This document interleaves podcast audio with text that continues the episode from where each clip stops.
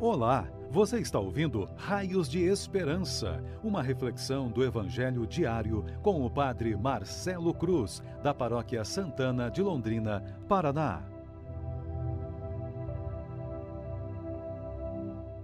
Caríssimos irmãos e irmãs, hoje, quinta-feira, vamos ouvir e refletir sobre o Evangelho de João, capítulo 11 versículos de 19 a 27.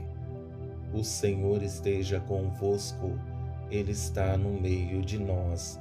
Proclamação do Evangelho de Jesus Cristo, segundo João. Glória a vós, Senhor. Naquele tempo, muitos judeus tinham vindo à casa de Marta e Maria para as consolar por causa do irmão. Quando Marta soube que Jesus tinha chegado, foi ao encontro dele. Maria ficou sentada em casa. Então Marta disse a Jesus: Senhor, se tivesses estado aqui, meu irmão não teria morrido. Mas mesmo assim, eu sei que o que pedires a Deus, ele te concederá. Respondeu-lhe Jesus: Teu irmão ressuscitará. Disse Marta: eu sei que ele ressuscitará na ressurreição no último dia. Então Jesus disse: Eu sou a ressurreição e a vida. Quem crê em mim, mesmo que morra, viverá.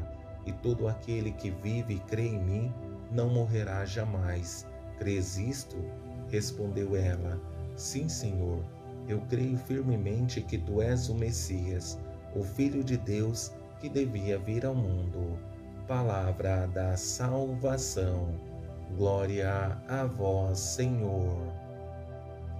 Caríssimos irmãos e irmãs que nos acompanham por nossas redes sociais, hoje temos a alegria de celebrar a festa de Santa Marta, irmã de Lázaro e Maria, uma família muito especial na vida de Jesus, porque era na casa dessa família que ele encontrava conforto e descanso, e Marta, de forma muito especial, era aquela que sempre procurava, a partir do seu trabalho, dar maior conforto a Jesus.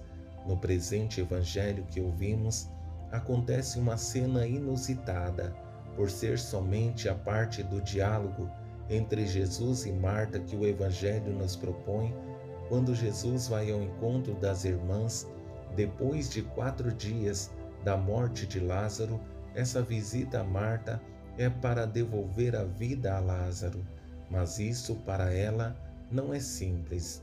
Para melhor entendermos esse diálogo, quero conduzir nossa reflexão a partir de cinco momentos muito fortes. O primeiro, a convicção de Marta que, com a presença de Jesus, a morte de seu irmão não aconteceria. No segundo, a resposta de Jesus. No terceiro, a projeção de futuro de Marta. No quarto, a autorrevelação de Jesus. E no quinto, a profissão de fé de Marta. Ao nos deparar com o primeiro momento, que é a convicção de Marta, percebemos nela alguém que confia em Jesus. Essa confiança a levou à seguinte afirmação: Senhor, se tivesses estado aqui, meu irmão não teria morrido. Mas mesmo assim, eu sei que o que pedires a Deus, ele te concederá. Somente alguém que tenha certeza de quem é Jesus é capaz de dizer tais palavras, porque Marta costumava receber a visita de Jesus em sua casa, porque era íntimo de toda a família e sabia que ele tinha poder para evitar a morte de seu irmão. Com isso, Jesus, com apenas uma frase, deixa claro que tem o poder de devolver a vida ao irmão de Marta. Teu irmão ressuscitará. Nessa frase, Jesus está exigindo um salto qualitativo na fé, mas isso não é simples, basta nos colocarmos nas condições de Marta Quantas vezes vacilamos em nossa fé por situações muito mais simples?